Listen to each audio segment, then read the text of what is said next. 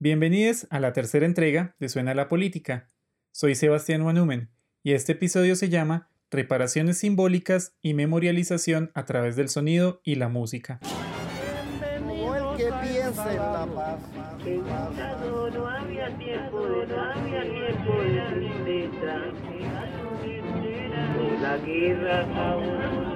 En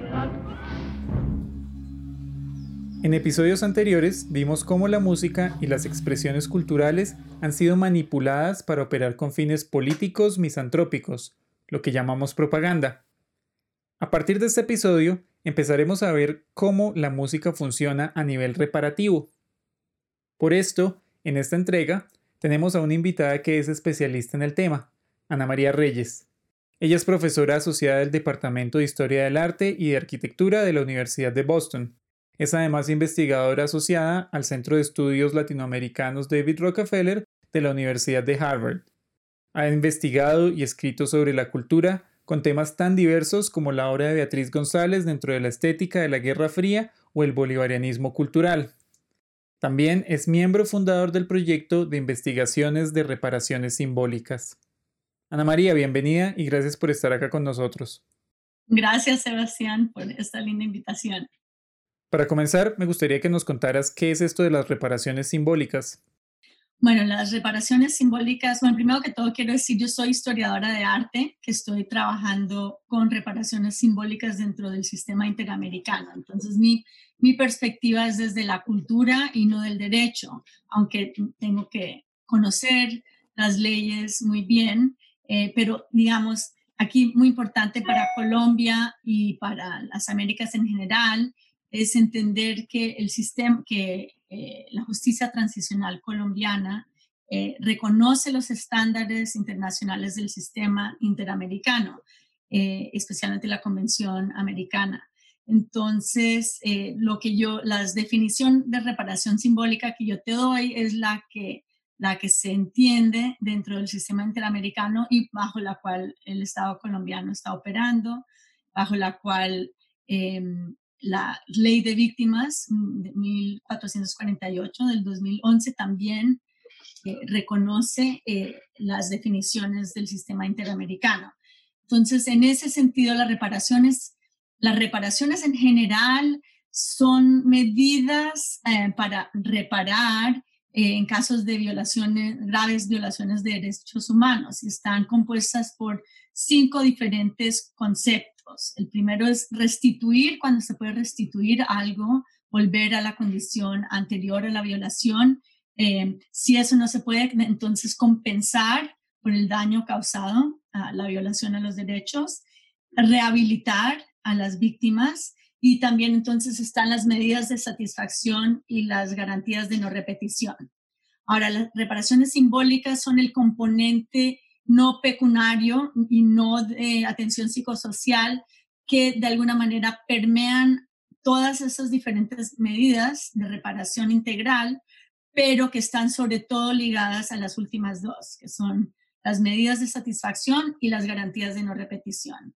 Entonces, según esto que dices, la memorialización podría ser parte de los procesos de reparación simbólica? Claro, entonces eh, las medidas, digamos, las reparaciones simbólicas pueden tomar muchas formas, empezando por el reconocimiento de responsabilidad en el sistema interamericano sería de un Estado por su culpabilidad o, eh, en el caso de justicia transicional colombiana, el reconocer la responsabilidad de alguno de los eh, elementos bélicos, ¿no? o la, FARC o, o, el gobierno, el, el, ejército, los paramilitares. Entonces, entonces, el reconocimiento es un concepto importantísimo eh, entonces, y, se puede, y se puede delatar con una publicación, con un fallo de una corte, con eh, un pedir perdón. Eh, hay muchas maneras en las cuales ese reconocimiento de culpabilidad pueden ser entregadas y eso tiene un, un valor simbólico muy fuerte. También existen, digamos, otros tipos de reparaciones simbólicas como como una pedagogía, cambio de leyes, otras, eh, otras medidas que no son directamente eh, pecuniarias que pueden compensar. Y dentro de esa categoría están la memorialización. Y la memorialización, digamos, en general en la Corte Interamericana se, se han implementado como monumentos en nombres de las víctimas o, o placas en nombres de las víctimas o renombrar una calle en nombre de las víctimas.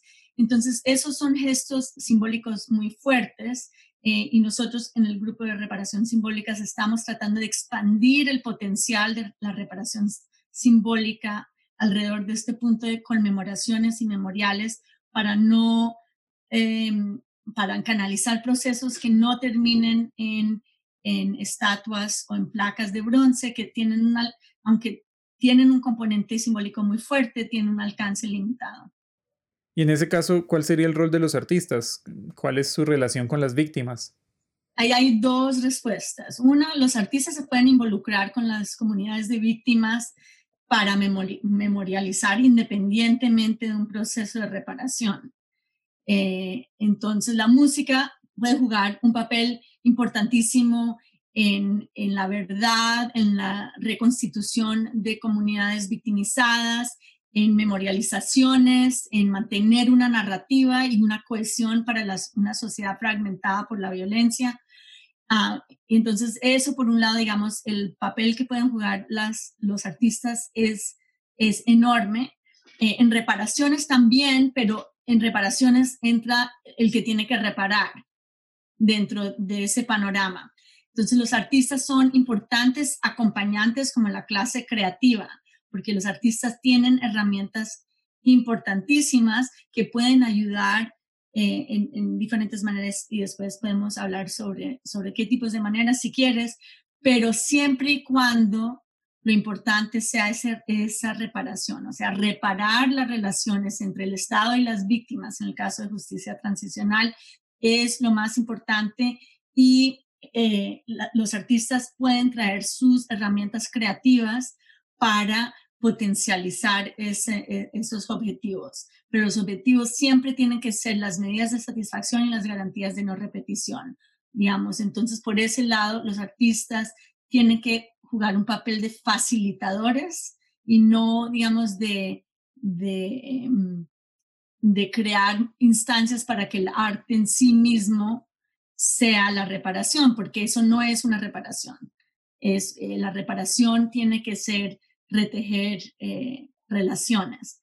Entonces, los artistas, hay muchos artistas que han jugado un papel importantísimo en documentar nuestra historia, dar expresión al trauma de la guerra, eh, a, concientizar a públicos que están lejos de los, de los contextos em, de guerra y de sufrimiento y esos todos son muy importantes en una justicia transicional, pero no es reparación.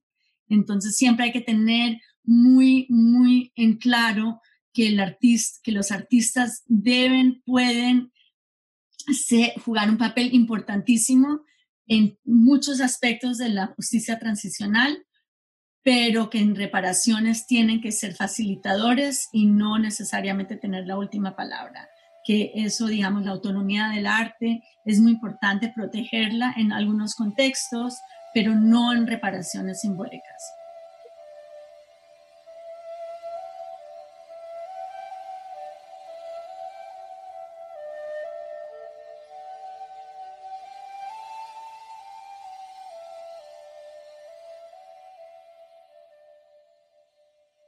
Ahora, moviéndonos hacia la parte musical y sonora, ¿Cuál es la importancia de la voz y su sonido? Bueno, la voz humana es em, como es un, índice, ¿no? Es, eh, tiene un aspecto de, de, inmediatez muy poderoso. Entonces, solo, solo compara el contraste entre el presidente firmar y fotocopiar un acta de reconocimiento de, que el Estado es culpable de una violación a derechos humanos, a un acto presencial donde la misma voz del presidente le pide perdón a las víctimas. Entonces, la voz humana crea un ambiente de, de, inmediatez que yo creo que activa y expande el poder de un gesto simbólico.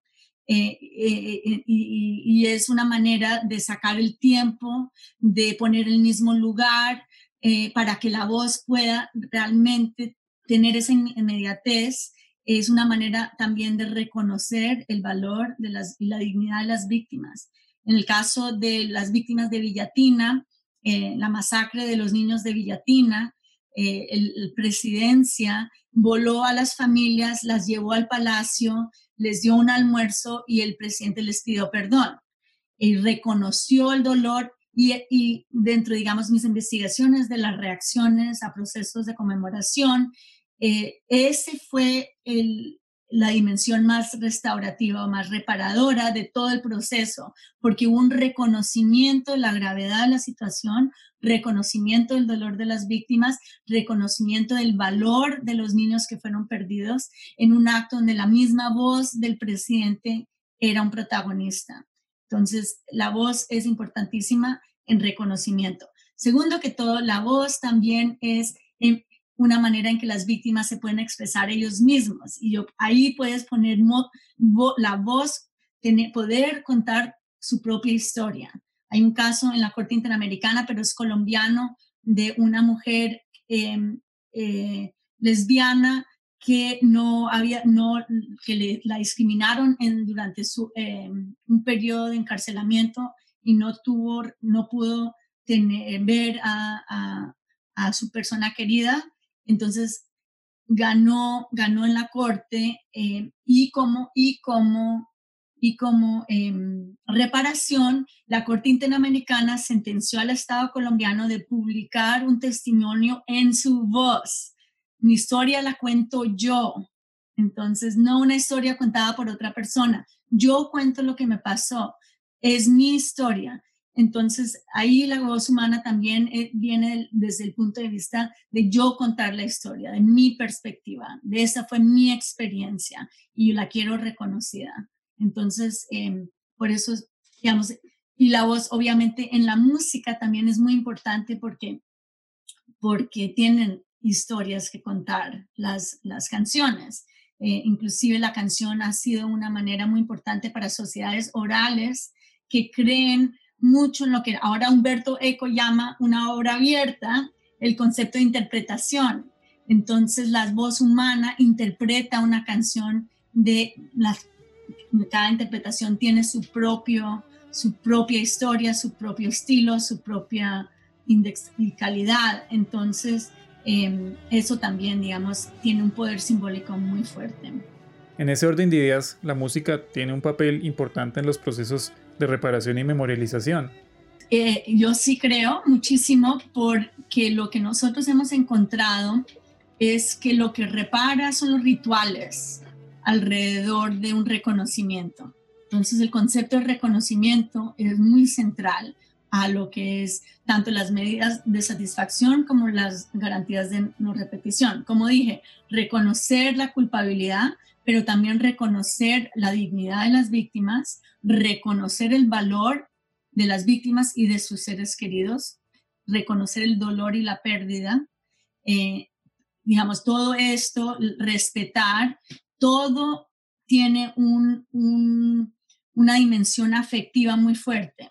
Y entonces la música puede jugar un papel muy importante, no solo para realmente evocar la, gravedad de la situación o, la, o, digamos, el duelo, ¿no? Porque nosotros pensamos la música ha jugado un rol muy importante en duelos, pero también en reconocimiento de las culturas, especialmente en los casos de violaciones a, nivel sistemático y que tienen, ¿no? Que, que, que, han, que han sido parte de procesos históricos a largo plazo de discriminación hacia grupos marginados, ya sean afrodescendientes, indígenas, mujeres, comunidades ROM, comunidades eh, LGTBQ. Em, todo eso eh, tiene una, eh, la música puede jugar también en adicional un reconocimiento al aporte de esa cultura a la construcción de nación. Entonces, a la ciudadanía, que uno sea una ciudadanía eurocriolla, porque si tú te pones a pensar, nuestro himno nacional es música europea y tiene una narrativa católica, ¿no? O cristiana. Entonces, eh, dentro de una sociedad que, han, que ya, digamos, todo lo que hay por fuera de esa cultura eurocriolla ha sido marginalizada, la música también puede reconocer el valor de las culturas, reconocer el dolor de las víctimas, reconocer la importancia de cada vida que se ha perdido o dañado, ¿no? O alterado. Entonces, eh, desde el punto de vista de reconocimiento cultural y de potencia afectiva, la música siempre juega un papel muy importante. Eh, y, es, es muy simple, ponte tú a pensar entre nuestras relaciones interpersonales. La música ha mediado conflictos entre novios, entre parejas, entre amigos. Entonces, eso no, digamos, es la misma lógica de que la música es un vehículo por el cual uno puede reparar relaciones. Es muy interesante que mencionas que hacer justicia no incluye necesariamente el encarcelamiento o penas pecuniarias, sino que también está en pedir excusas vocal y públicamente y pues en honrar a las víctimas, la memoria de las víctimas. Y más interesante es cuando hablas de la música como una herramienta que nos ayuda precisamente a estos procesos de hacer justicia. Quiero eh, responder a dos cosas que dijiste. Por un lado, el concepto de justicia no es solo, como tú dices, eh, eh, desde, en una corte. La justicia también tiene un elemento cultural muy importante. El reconocimiento cultural en sí es un tipo de justicia. En ese sentido me parece muy lindo y ahí sí habría el caso eh, de mirar que tanto la JEP como la Convención de la Verdad, de Verdad como el Centro de Memoria Histórica, todas estas instituciones de, de justicia transicional han invitado a víctimas a, a, contar sus narrativas y sus historias por medio del canto y la danza y la música. Y para mí eso, digamos, es un tipo de un instrumento para la justicia importantísimo porque lo que hace es que entra uno en un espacio cultural que le pertenece a las víctimas y no a las instituciones. Entonces, al poder narrar tu historia de victimización en una música que sea cómoda para ti, que sea una manera de expresión eh, con la, con la que uno ya está acostumbrado a expresarse, es una manera de transportar todo el proceso jurídico culturalmente de un contexto con un lenguaje técnico en una corte a otro ambiente del cual domina la víctima y la institución se tiene que acomodar al espacio cultural de la víctima. Entonces, la, la, música es una herramienta y es un proceso, y es un lenguaje y es un espacio y, que pone todo el contexto de justicia transicional en el ambiente de las víctimas y no de los abogados y jueces e historiadores, etc. Entonces, la música puede jugar un papel importantísimo para reconocer como reconocimiento y como, y como vehículo de transporte a un, eh, entorno eh, donde, las víctimas tienen, digamos, su, su gran competencia. Yo no me voy de mi tierra, no quiero levantar el vuelo, me quedaré aquí en mi suelo, cual planta que a él se aferra. La violencia que tanto aterra, de aquí no me hace salir. Se lo dice Rafael Gil con sentimiento gaitero. Siempre le pido al del cielo que la paz llegue por fin. Ya para terminar, ¿nos podrías contar de algún caso en el que la música haya estado presente en los procesos de reparación o memorialización? Sí, eh, tal vez el caso que se me viene a mi mente es el caso del Salado, eh, un sitio, eh, un, pueblo en Colombia que le ha tocado reconstruir después de una matanza, una masacre terrible donde los paramilitares eh, ejecutaron, mataron, torturaron a personas en un campo, eh, un campo que había sido construido para que los niños jugaran sus deportes o para hacer diferentes usos y que eh, se volvió un teatro macabro de sevicia como nadie se podía imaginar. Y después de un proceso largo de, de, sanación con un grupo alrededor del arquitecto Simón Fossi y su asistente Omar Durango, que es historiador, eh, pudieron llegar a, a, un pudieron llegar a un acuerdo de limpiar el, el, campo, el, la cancha, que antes era una cancha de fútbol y de básquetbol, y volverlo un campo sacro eh, para reconocer que ese espacio había sido alterado para siempre, pero que también podía ser como un sitio de renacimiento para la comunidad. Entonces, el momento clave fue la limpieza en un ritual de limpieza, que es algo que las comunidades afro llevan haciendo por muchos siglos. Eh, inclusive las, las Mais de Candomblé en Río de Janeiro lo hacen cada año en la calle de Balongo. Aquí limpiaron y después de limpiar eso han podido volver a bailar en ese espacio. Entonces la música y el baile han sido símbolos no, no de olvido, sino de recordar, pero celebrar eh, toda la tenacidad, la resiliencia y la reconstrucción del, pueblo del Salado con, con em, la, su, su, cultura propia, la cual la danza y la música son centrales.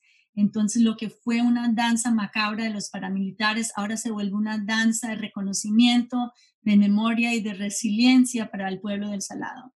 Ana María, gracias por acompañarnos en Suena la Política. Si quieren saber más de los proyectos de Ana María Reyes, recuerden que en el sitio del podcast www.suenalapolitica.com hay materiales y links de este episodio. Hasta acá llega este capítulo. Si tienen preguntas o ideas, no deben en contactarme, pues las peticiones, quejas y reclamos son siempre bien recibidas. También les quiero contar que Suena la Política ya se encuentra disponible en Spotify, y para estar pendiente de los próximos lanzamientos, no olviden seguirnos en Facebook e Instagram en arroba suena la política. Hasta el próximo episodio.